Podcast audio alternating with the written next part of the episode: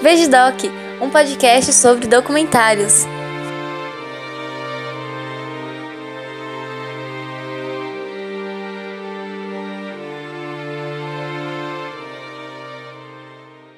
Esse episódio faz parte da série de episódios que não foram a tempo para a campanha O Podcast é Delas 2019.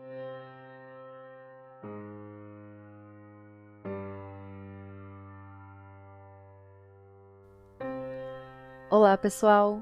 Eu sou a Daíse Quintino e hoje eu venho trazer para vocês três documentários que tratam de um mesmo tema, que é pouco discutido em nossa sociedade. O primeiro documentário é Chitcut Foolish, dirigido por Frederick Wiseman. Foi lançado em 1967 e teve a sua exibição pública proibida por mais de 20 anos pela Suprema Corte de Boston, porque o juiz achava um pesadelo de obscenidade macabra. As filmagens em preto e branco mostram como funcionava a penitenciária federal para criminosos com transtornos mentais. Entre as cenas de celas vazias, dos caminhantes no pátio e dos olhares perdidos, chega um momento em que ocorre a alimentação forçada de um internado. A cena é forte e angustiante e mostra o despreparo de quem deveria cuidar e proporcionar uma melhor condição de vida para quem está lá, sem vontade própria, preso em uma condição ruim. Um dos internatos insiste com um dos psiquiatras dizendo: como posso melhorar se fico cada vez pior, devido às circunstâncias, o lugar ou os pacientes?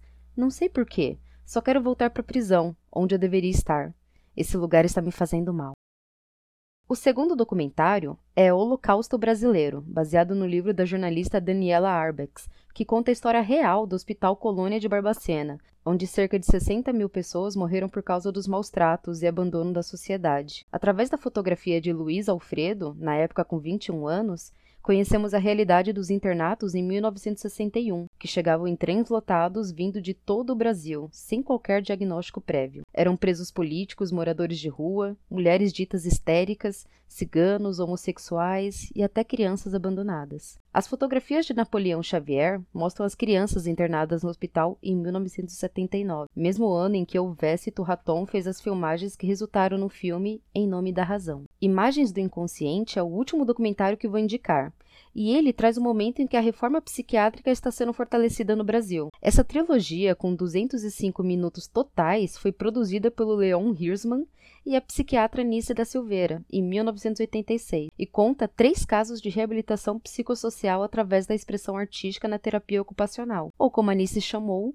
emoção de lidar. A ideia de cada filme é apresentar o desenvolvimento social e artístico através das criações de Fernando Diniz, Adelina Gomes e Carlos Petrus, que expressam seu mundo interno através das pinturas e modelagens. Nice declara: a comunicação com o esquizofrênico, nos casos graves, terá o mínimo de probabilidade de êxito se for iniciada no nível verbal de nossas relações interpessoais. Isso só ocorrerá quando o processo de cura já se achar bastante adiantado. Será preciso partir do nível não verbal. É aí que particularmente se insere a terapia ocupacional oferecendo atividades que permitam a expressão de vivências não verbalizáveis por aquele que se acha mergulhado na profundeza do inconsciente, isso é, no mundo arcaico de pensamentos, emoções e impulsos fora do alcance das elaborações da razão e da palavra. O exercício da atividade poderá adquirir importante significação. Em vez dos impulsos arcaicos exteriorizarem-se desabridamente, lhe oferecemos o declive que a espécie humana sulcou durante milênios para exprimi-los,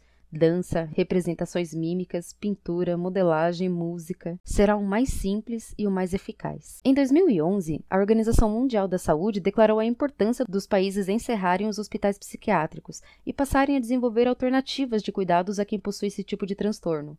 Com o fortalecimento da luta antimanicomial e a reforma psiquiátrica, um novo modelo de cuidados com as pessoas com transtornos psiquiátricos tem sido instituído em todo o mundo, para que atrocidades como as que ocorreram nesses locais jamais voltem a acontecer. Eu sei que o episódio ficou um pouquinho mais longo do que o costume, mas eu achei importante trazer esse assunto para discussão. Você já viu algum desses docs? Conhece outros que falam sobre hospitais psiquiátricos e a luta antimanicomial? Então nos procure no Twitter através da arroba VejaOdoc e nos conte o que te vem à mente. No Spotify você acha fácil, todos os episódios já lançados. E no Medium tem mais algumas informações extras para quem curte o mundo dos documentários. Boa semana para todos e tchau, tchau!